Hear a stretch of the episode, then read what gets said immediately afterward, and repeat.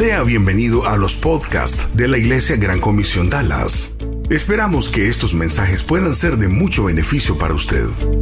Si desea más información, puede conectarse a igcdallas.org. igcdallas.org. Nos encantaría ponernos en contacto con usted. Continuación, le presentamos una conferencia más de la Iglesia Gran Comisión Dallas. Mensajes prácticos para su vida. Una iglesia diferente. Hoy vamos a seguir con, el, con nuestra serie Sinopsis. Eh, lo que estamos haciendo es resumiendo los temas eh, de, esenciales que hay en el Sermón del Monte. Bueno, todos son todos esenciales, pero aquí estamos tratando de extraer principios eh, que nos van a ayudar, que nos van a inspirar a vivir mejor en el mundo de hoy. Y hoy vamos a estar, bueno, hemos visto ya dos temas, este es el tercer tema, eh, hemos, eh, empezamos la, serie con, eh, con, el tema cómo encontrar la felicidad, que Maron nos estuvo compartiendo el domingo anterior.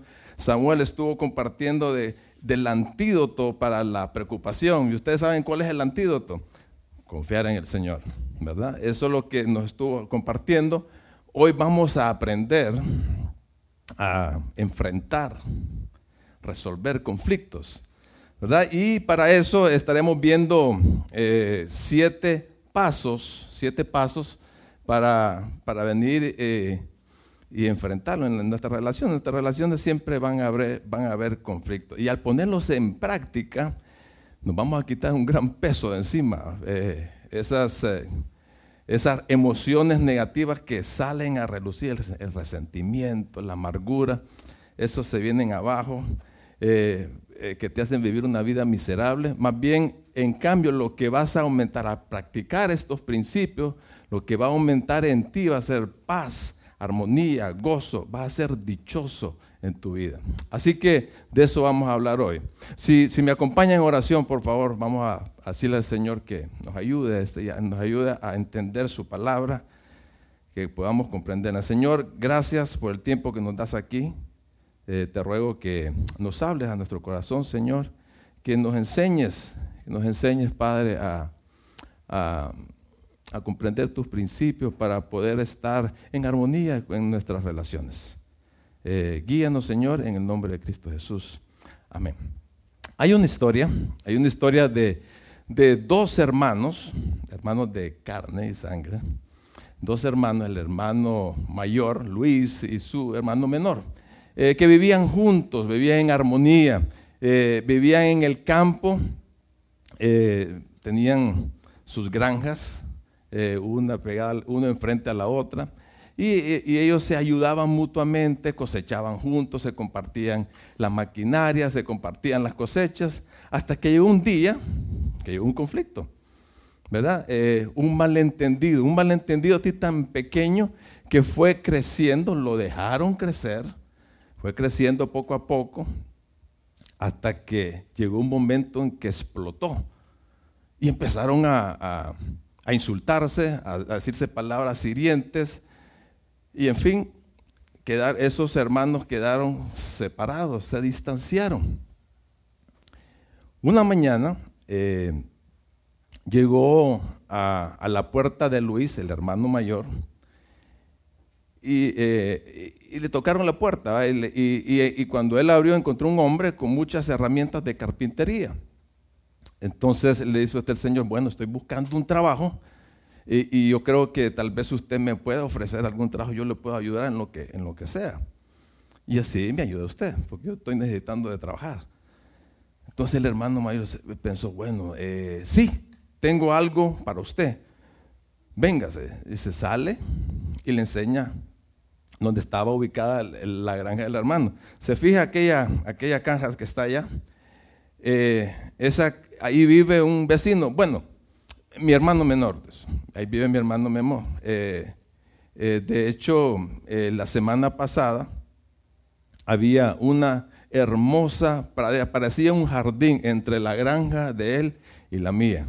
Pero vino él y empezó a desviar el arroyo que corre por allá y ahora cruza en medio de las dos, de las dos granjas.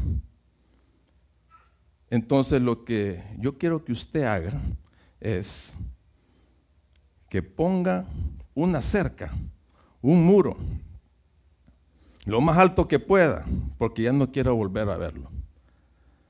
¿Se fija el montón de madera que tengo por allá?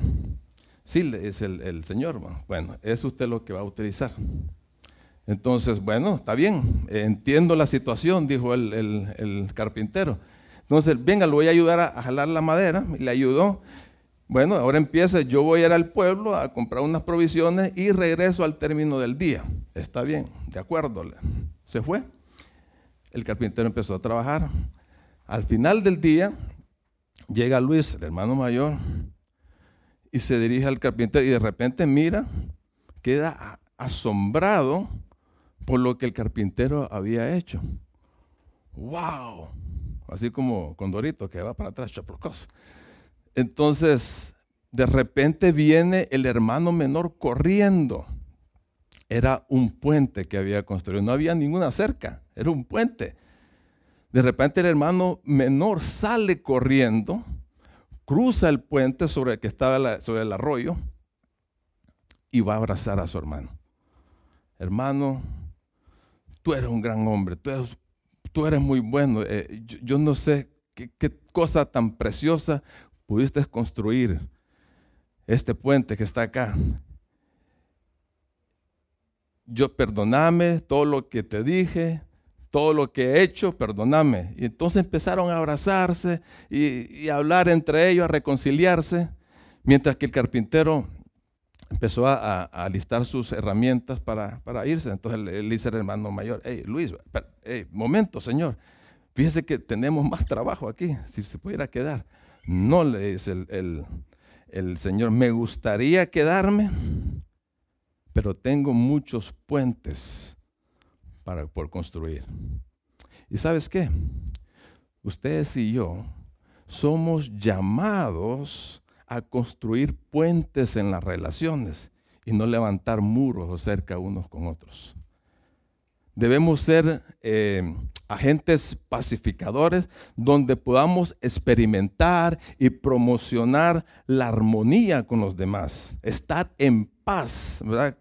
Con todos aquellos que están a nuestro alrededor con todos y no dejar que los conflictos destruyan las relaciones, eh, que las destruyan y que quedemos enemistados unos con otros. Por esa razón hay que enfrentarlos y hay que resolverlos. Y te voy a decir que es imposible vivir una vida sin conflictos. Es imposible. Siempre habrá disputas entre dos o más partes. Va a haber desacuerdos, va a haber discusiones, va a haber malos entendidos, va a haber problemas. Es imposible no tener conflictos, porque no podemos controlar las reacciones de las otras personas, pero sí podemos controlar las reacciones nuestras. El mundo está, pero súper atascado de conflictos, súper atascado. Hay conflictos por todos lados, hay conflictos en cada área, en cada segmento de la sociedad. Hay conflictos políticos, este, El, partido que, eh, que, no está gobernando le está tirando siempre al que está gobernando. Hay, hay conflictos raciales, ya nos dimos cuenta de lo que hubo un par de, días atrás, que un montón, tanta violencia que hubo aquí en este país que nunca se había dado. Bueno, muchos años atrás se dieron. Hay conflictos escolares, hay conflictos económicos, hay conflictos relacionales, y de eso queremos hablar. Hay conflictos en el trabajo, en la familia, eh, en los hijos, en las parejas, en cualquier tipo de relación hay conflictos. ¿Por qué razón los hay? ¿Por qué la gente anda con, con el machete desenvainado? Con, esa, a la defensiva. ¿Por qué razón? Bueno, Santiago nos da la respuesta con un par de preguntas que él hace en el capítulo 4, versículo 1. Dice, ¿qué es lo que causa las disputas y las peleas entre ustedes? ¿Acaso no surgen de los malos deseos que combaten en su interior? Nosotros somos el problema. Nosotros somos el problema, somos pecadores, somos seres imperfectos, el mundo es imperfecto, vivimos en un mundo imperfecto. Por esa razón estamos en desaveniencia con los demás. Y Dios, sabiendo esto, que vamos a tener conflictos en nuestras vidas, vamos a tener desaveniencias, desacuerdos entre unos y otros, y Él nos anima en su palabra que vivamos, que tratemos, que si es posible vivir en armonía, vivir en paz unos con otros. Y Jesús habla de eso en el Sermón del Monte. Jesús dice, nos dice la importancia de buscar la reconciliación cuando hay discordias en las relaciones. Jesús nos dice, hey, hay que construir puentes. Hay que construir puentes. No hay que poner cercas entre uno y el otro. Y eso lo dice en Mateo capítulo 5, versículos 23 y 24. Lo leemos. Por tanto, si traes tu ofrenda al altar y ahí te acuerdas de que tu hermano tiene algo contra ti, deja ahí tu ofrenda delante del altar y ve y reconcíliate primero con tu hermano. Y después de eso, vuelve y presenta tu ofrenda. ¿Qué nos está diciendo ahí? Puedes decir, mira, voy a ir a la iglesia. Yo, yo sé que te levantaste hoy así. Voy a ir a la iglesia.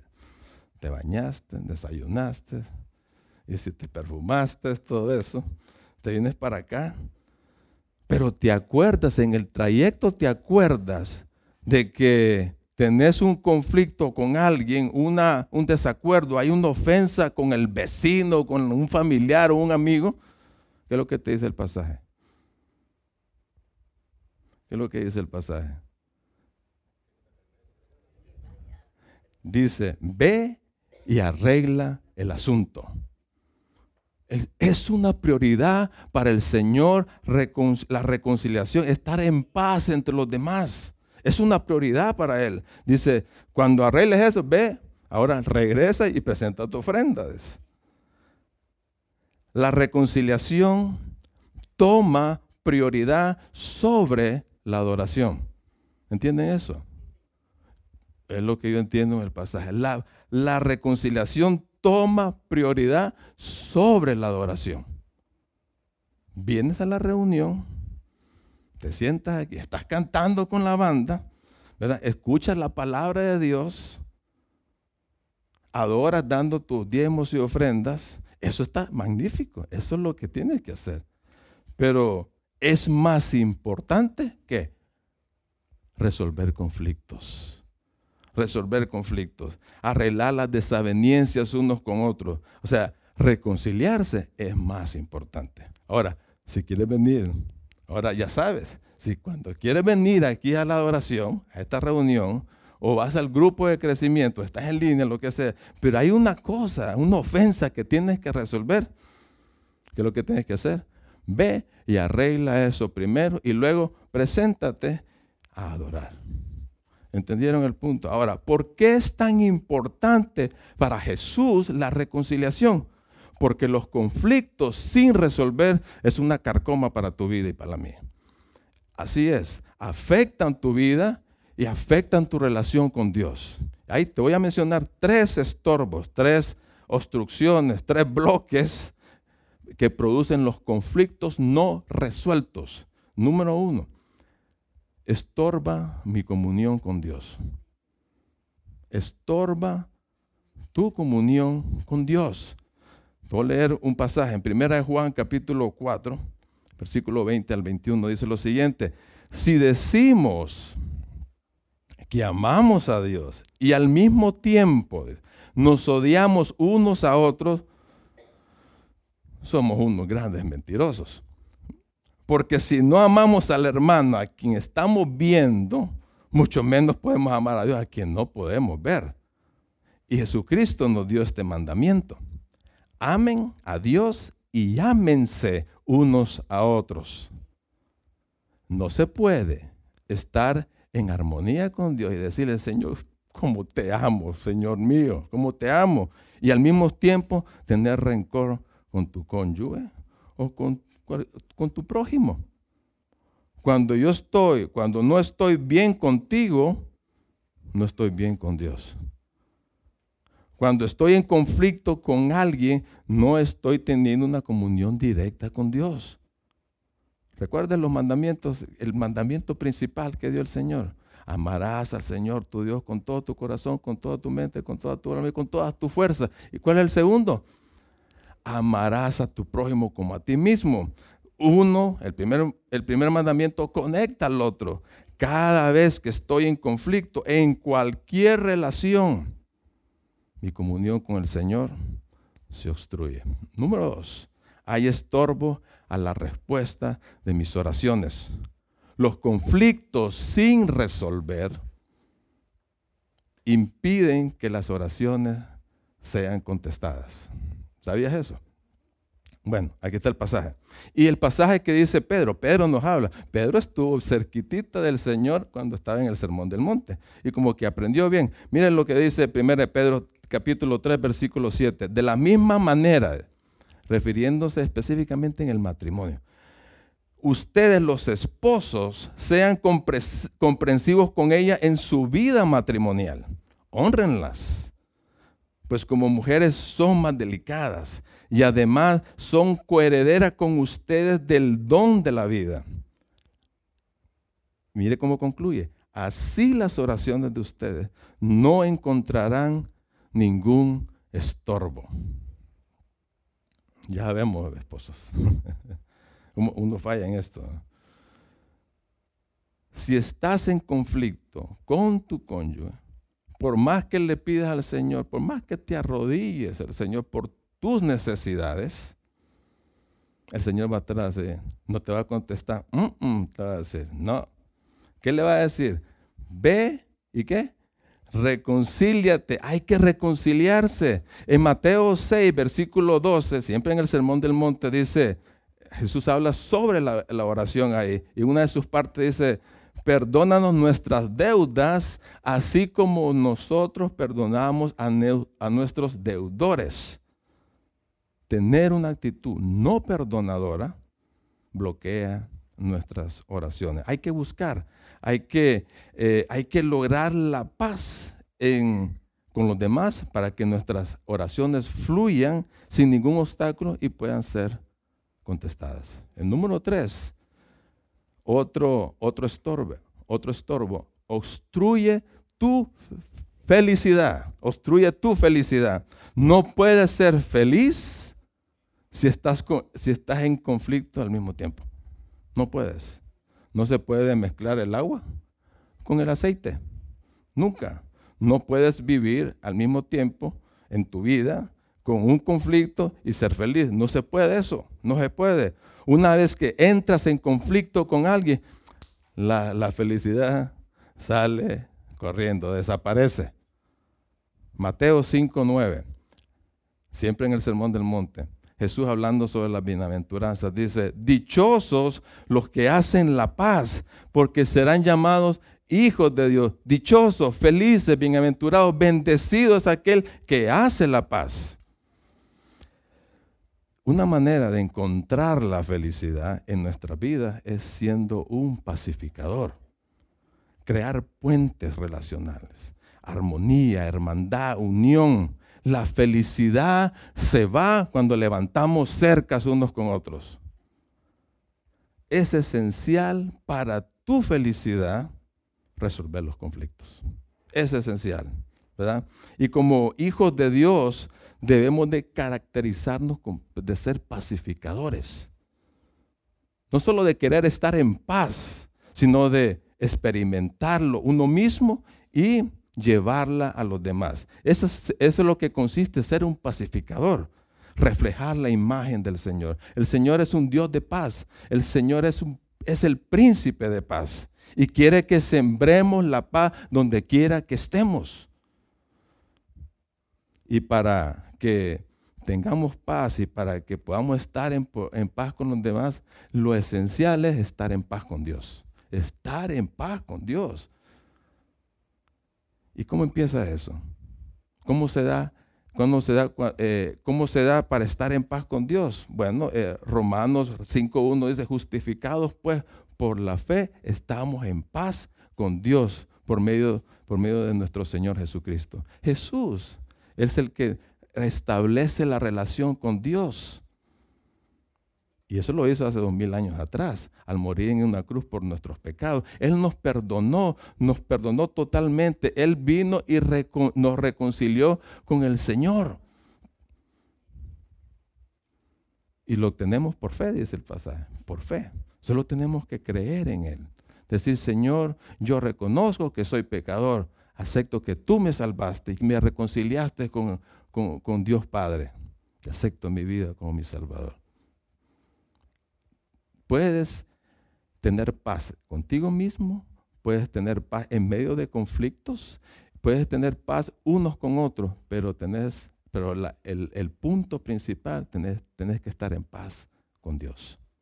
Así que teniendo en cuenta esto, estos tres estorbos, ¿verdad? Que cuando no lidiamos con los conflictos, cuando los dejamos pasar, cuando los ignoramos, cuando, cuando somos pasivos, cuando estamos aguantando todo lo que los demás, la gente nos dice, es, problemático, es problemático no resolverlos. Si actúas así, si, eres pasivo y te lo estás tragando todo, vas a tener esos tres bloques en tus espaldas. ¿Entiendes? Vas a tener estos tres bloques, vas a vas a, estorbar tu comunión con Dios, tu oración no van a ser contestada y vas a destruir tu felicidad. Así que te das cuenta la importancia que es resolver los conflictos. ¿Te das cuenta? Así que Jesús nos manda, nos manda a que los enfrentemos y los resolvamos. ¿Cómo lo hacemos? ¿Cuántos pasos dijimos que eran? Hay siete pasos para hacerlo. En primer lugar, vamos a ver el pasaje. Vamos de vuelta al pasaje Mateo capítulo 5, versículo 23. Ahí vamos a encontrar dos pasos. Dice, por tanto, si traes tu ofrenda al altar y ahí te acuerdas de que tu hermano tiene algo contra ti, deja ahí la ofrenda delante del, del altar. El primer paso es reconoce, reconócelo que tienes un conflicto. Bueno, aquí empezamos como una dinámica mental. Es detenerse, detenerse, hacer un alto y traer a la memoria los diferentes tipos de relaciones que tú tienes y examinarlos con el objetivo de que no hay nada que pueda perjudicarte o perjudicar la relación. La intención es de cuidarte, de no almacenar malos entendidos, enojos que a la larga se pueden convertir en grandes monstruos como el rencor y la amargura. David en el Salmo 51 eh, reconocía eso en su vida. Yo reconozco, Señor, mis rebeliones, mis fallos, mis pecados. Si te das cuenta de tus errores, es porque estás examinando a tu, vida, a, ti mismo. Y lo puedes hacer haciéndote varias preguntas. ¿Cómo estoy yo con mi cónyuge? ¿Cómo, cómo, está, ¿Cómo está mi relación con mis compañeros de trabajo? ¿Cómo es mi relación con los hermanos en la iglesia? ¿O con mis amistades o con el vecino? Hay que examinarte, hay que examinar esas relaciones, en cualquier relación. Y, y ahí vas a descubrir Ah, noté que fulano de tal me habló muy áspero. ¿Por qué me hablaría así? O la fulana de tal reaccionó de una manera violenta. O no me miró bien. O puedes decir, no me gustó los comentarios que hizo fulano de tal. Cosas pequeñas, cositas pequeñas que si las vas dejando que se almacenen, a la larga se van a convertir en gigantes y ahí em, empieza el daño. Entonces la conclusión de reconocerlo sería, hey, yo no puedo guardar todo esto. Yo no puedo seguir así. Tengo que tomar cartas sobre el asunto. Tengo que actuar. Ese es el primer paso, reconocerlo. Yo quisiera ahorita, ahí donde estás sentado, ahí donde tú lo estás viendo, quisieras ese ejercicio mental y te, y te preguntaras, ¿hay alguien en mis relaciones que necesito arreglar algún asunto?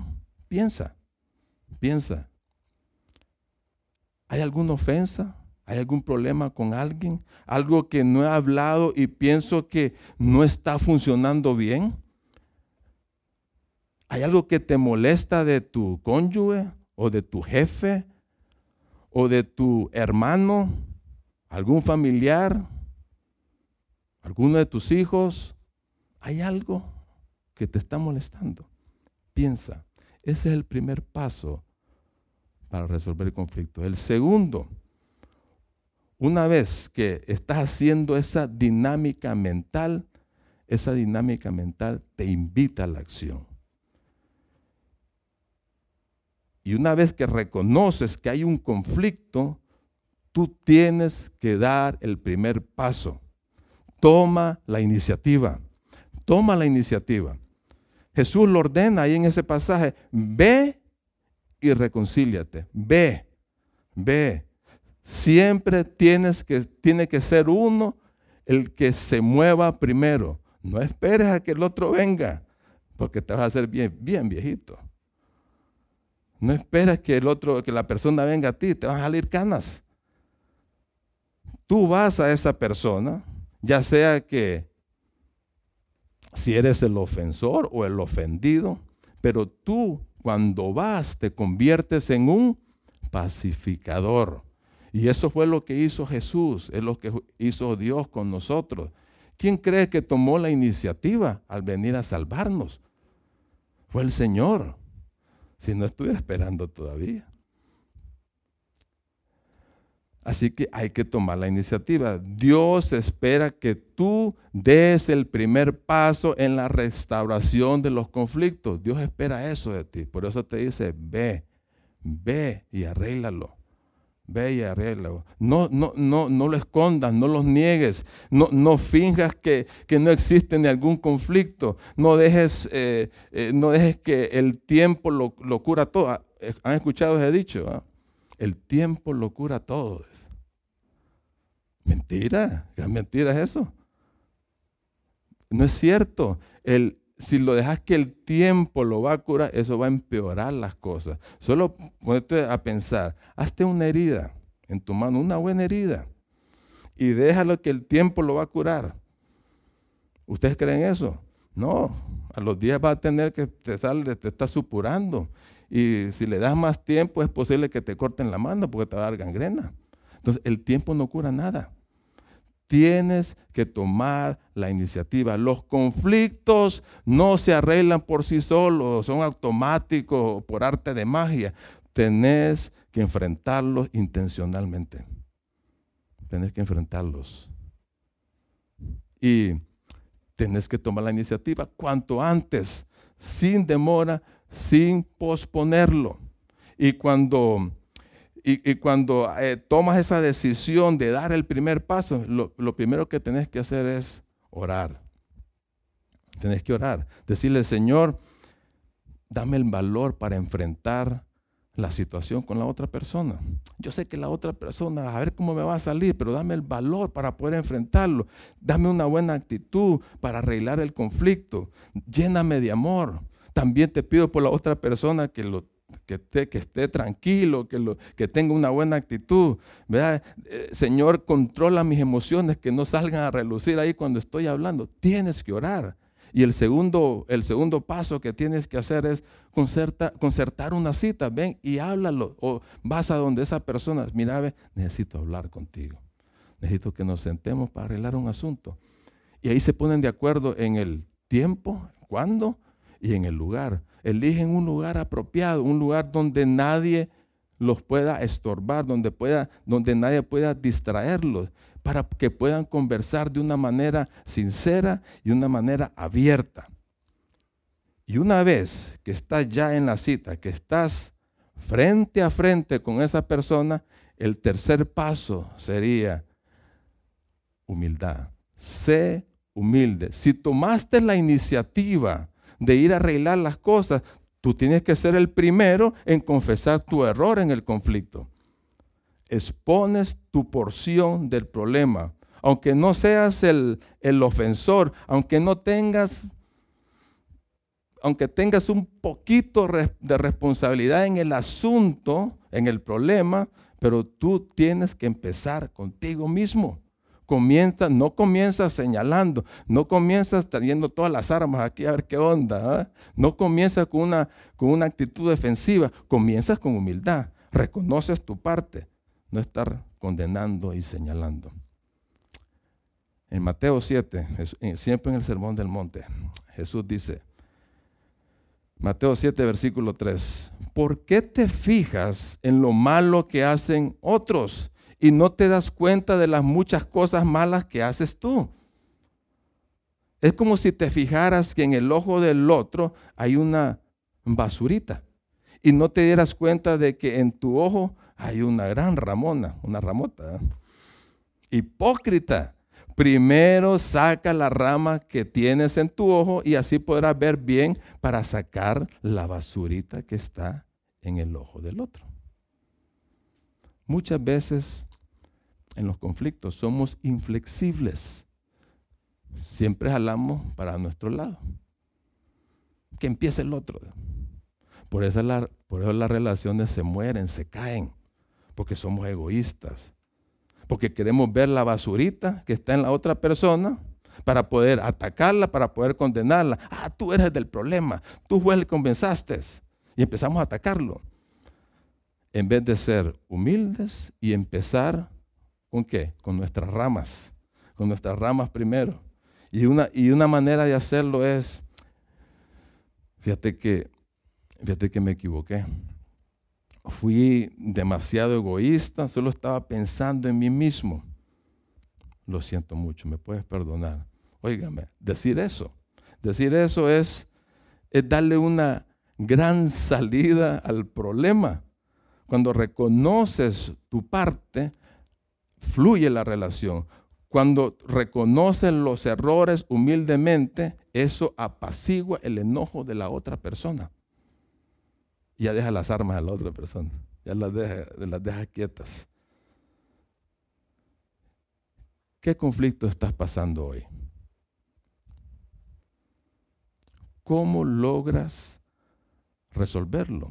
Bueno, de la misma manera que estamos hablando, con humildad. Con humildad lo logra. Dios resiste al orgulloso, pero da gracia al humilde. Da gracia al humilde. Paso número cuatro, tenés que afinar bien tu oído. Aprende a escuchar. Aprende a escuchar. Santiago 1.19. Mis queridos hermanos, pongan atención a esto que les voy a decir. Todos deben estar siempre dispuestos a escuchar a los demás, pero no dispuestos a enojarse y a hablar mucho. Una de las claves, lo que está diciendo ahí, para que se para que pierdan eh, intensidad los conflictos, es escuchar más, hablar menos y tener control de nuestras emociones. Dios te ha dado cuántos oídos? Dos. ¿Para qué? Para que puedas escuchar más. Y solo te ha dado una boca para que no hables mucho. Para que no hables mucho. Y así poder, vas a tener, eh, tener esa comprensión de la otra persona, de, su, de la perspectiva, de sus necesidades, de sus sentimientos, de sus necesidades, de su dolor, de sus circunstancias, de su, de su trasfondo. Tenemos que aprender a escuchar. Permite que la otra persona venga y se desahogue sin tú estar a la defensiva. Solo ponle en los oídos, ponle en los oídos. Fíjate que mucha gente bien conflictiva porque ha sido lastimada anteriormente, en el pasado. Y no ha sido, y no ha sido sanada. Y andan con esa, con esa herida emocional. Por esa razón, porque son, han sido lastimadas, empiezan a lastimar a otros. Y para tener esa conexión con la otra persona, entonces tenés que comenzar a disponer tus oídos, a ver su necesidad, a conocer sus necesidades. Y se puede dar el caso de estar escuchando todo el rollo que tiene la otra persona, a que le ayudes a salir de su dolor. Así que tenés que esforzarse a, a, velar por los intereses de las otras personas. Tenés que tener mucha paciencia, llenarte de sabiduría para poder escuchar.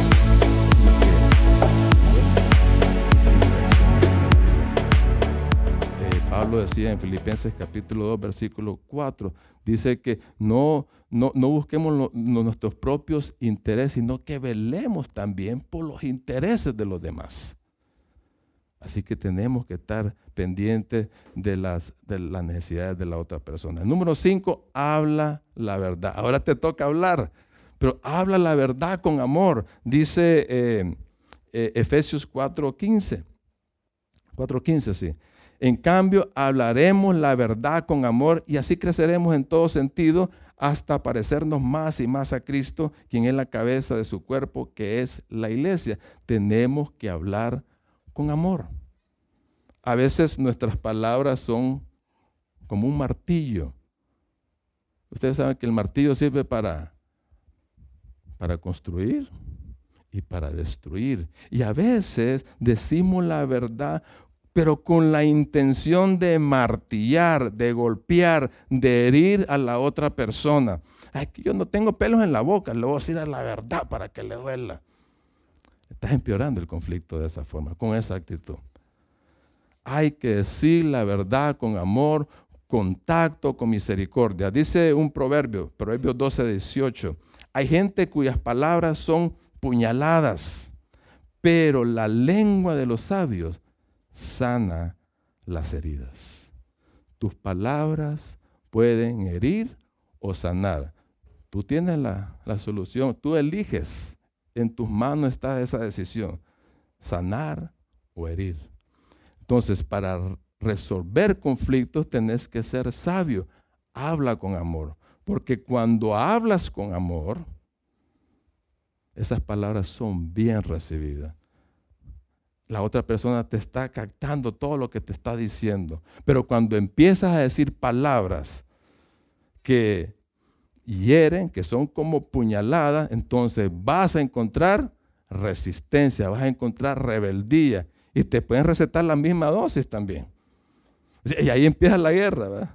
Nunca vas a ser persuasivo si eres crítico o agresivo verbalmente. Nunca lo vas a hacer si andas con espadas ¿verdad? Con esas palabras hirientes. Efesios 4:29 dice lo siguiente, no empleen un lenguaje grosero ni ofensivo, que todo lo que digan sea bueno y útil a fin de que sus palabras resulten de estímulo para quienes lo oigan. Así que hay que pensar antes de hablar. No hay que hablar a la carrera, no hay que soltarlo todo. Entonces hay que pensar lo que voy a decir va a lastimar o va a ayudar a la otra persona. Lo va a edificar o lo voy a derrumbar. Va a ser persuasivo o va a ser agresivo. Cuando hablas con amor, es como un deleite, es como una buena música a los oídos de la otra persona. Se deleita e, en, lo que estás diciendo. Número seis, enfócate en el problema y no en la persona. Enfócate en el problema y no en la persona. Podemos, perdemos de vista el origen del conflicto cuando venimos y empezamos a enfocarnos en la persona. Es que, vos empezaste y empezamos a tirarle duro, empezamos a atacar, que empezamos a culpar, empezamos a amenazar, intimidar con gritos de ira, discusión tras discusión, insultos, etcétera, etcétera. Y estás, la cosa se vuelve más caliente, empeora las cosas. Muy difícil de resolver problemas así de esa manera, cuando te atacas unos con otros. Romanos 14, 13 dice, así que dejemos de juzgarnos unos a otros. La culpa es una forma de juzgar. Solo Dios puede juzgar. Tú no eres juez de nadie. Así que no juzgues, aprendamos a atacar el problema y no a la persona. Yo recuerdo, estaba, le estaba preguntando a, a Patti, le decía, bueno, ¿cómo, ¿cómo, nos, eh, ¿cómo es que nos podemos enfocarnos en el problema y no en la persona? Entonces, ahí eh, empecé a recordar cómo éramos nosotros. Nosotros nos dañamos muchísimo al principio de nuestro matrimonio, porque nos empezamos a atacar. No habíamos entendido, no habíamos aprendido que era el problema que nos tenía en conflicto, sino que em, empezamos a tirarnos duro. Y, y eran grandes batallas hasta que otras personas venían y nos ayudaban. Pero si aprendimos, tenemos que enfocarnos en el problema y no en la otra persona. Lo que queremos es restablecer la relación. Y por último, enfatizar la reconciliación, no la resolución. Reconciliación es restablecer la relación, es pasar de una situación hostil, de pleito, de, de, rencor, de enemistad, de amargura, a una de paz y de armonía. Pedro, primera de Pedro 3, yo creo que Pedro sí aprendió bien lo del sermón del monte. Dice, busca la paz y esfuérzate por mantenerla. Busca la paz y esfuérzate por mantenerla. Y esto, y esto no significa que lo vas, lo vas a tener resuelto todo. Que ya no va a haber desacuerdo, que ya no va a haber problemas. Puede haber reconciliación sin solucionar todas las cosas. Hmm. ¿Verdad que te pudiste pensar? Puede haber solución sin solucionar todas las cosas. Siempre habrán temas que, que van a quedar ahí en desacuerdo. Pero podemos estar en desacuerdo sin ser desagradables, sin sacar armas. ¿Verdad que sí? Ahora, ¿qué hacer en ese caso? Como dice, como dice Pedro, esfuérzate por mantener la paz. Esfuérzate. Dice, no renuncies a encontrar la solución. Es posible que tenés que, que continuar discutiendo, sentarte con la otra persona a debatir, pero lo haces en un espíritu de armonía, de tranquilidad, de sosiego. La reconciliación significa que guardas el machete, pero no necesariamente el problema. El problema ahí está y hay que resolverlo. Jesucristo cuando nos reconcilió, dice en Corintios, que no tomó en cuenta nuestras transgresiones. No las tomó en cuenta, las olvidó, las perdonó completamente, pero nos reconcilió. Siete pasos para restaurar una relación. Sencillo, ¿verdad? Pero son difíciles de ponerlos en práctica. Hay que aprenderlos. Se necesita un gran esfuerzo de nuestra parte para restablecer las relaciones. En cuanto dependa de vosotros, dice eh, Romanos 12, estar en paz con todos. Estar en paz con todos. De ti depende. Por eso que Pedro insistió, busca la paz, esfuérzate por mantenerla. Esfuérzate por mantenerla. Así que hermano, el reto es, conviértete, conviértete en un pacificador. Conviértete en un constructor de puentes. Bota las murallas, bota los muros en las relaciones. Vamos a orar, hermanos. Señor, te gracias, Padre, por tu palabra. Gracias, Señor, por porque eres bueno, Padre. Tú eres un Dios un Dios de amor, un Dios de paz. y quieres que actuemos de la misma manera. Yo vuelvo a, preguntarte, ¿por qué no te pones de pie? Ponte de pie. Y ahí, eh, y quiero que pienses, ¿hay alguna, algún conflicto en tu vida hoy con alguien que lo tienes guardado ahí en tu corazón? Jesús nos manda que lo arreglemos, que nos reconciliemos con esa persona. ¿Por qué no le pides al Señor ahí en, tu corazón? Tú dar un par de segundos para que, para que le digas que, y le pidas que te ayude, que te dé el valor de enfrentarlo.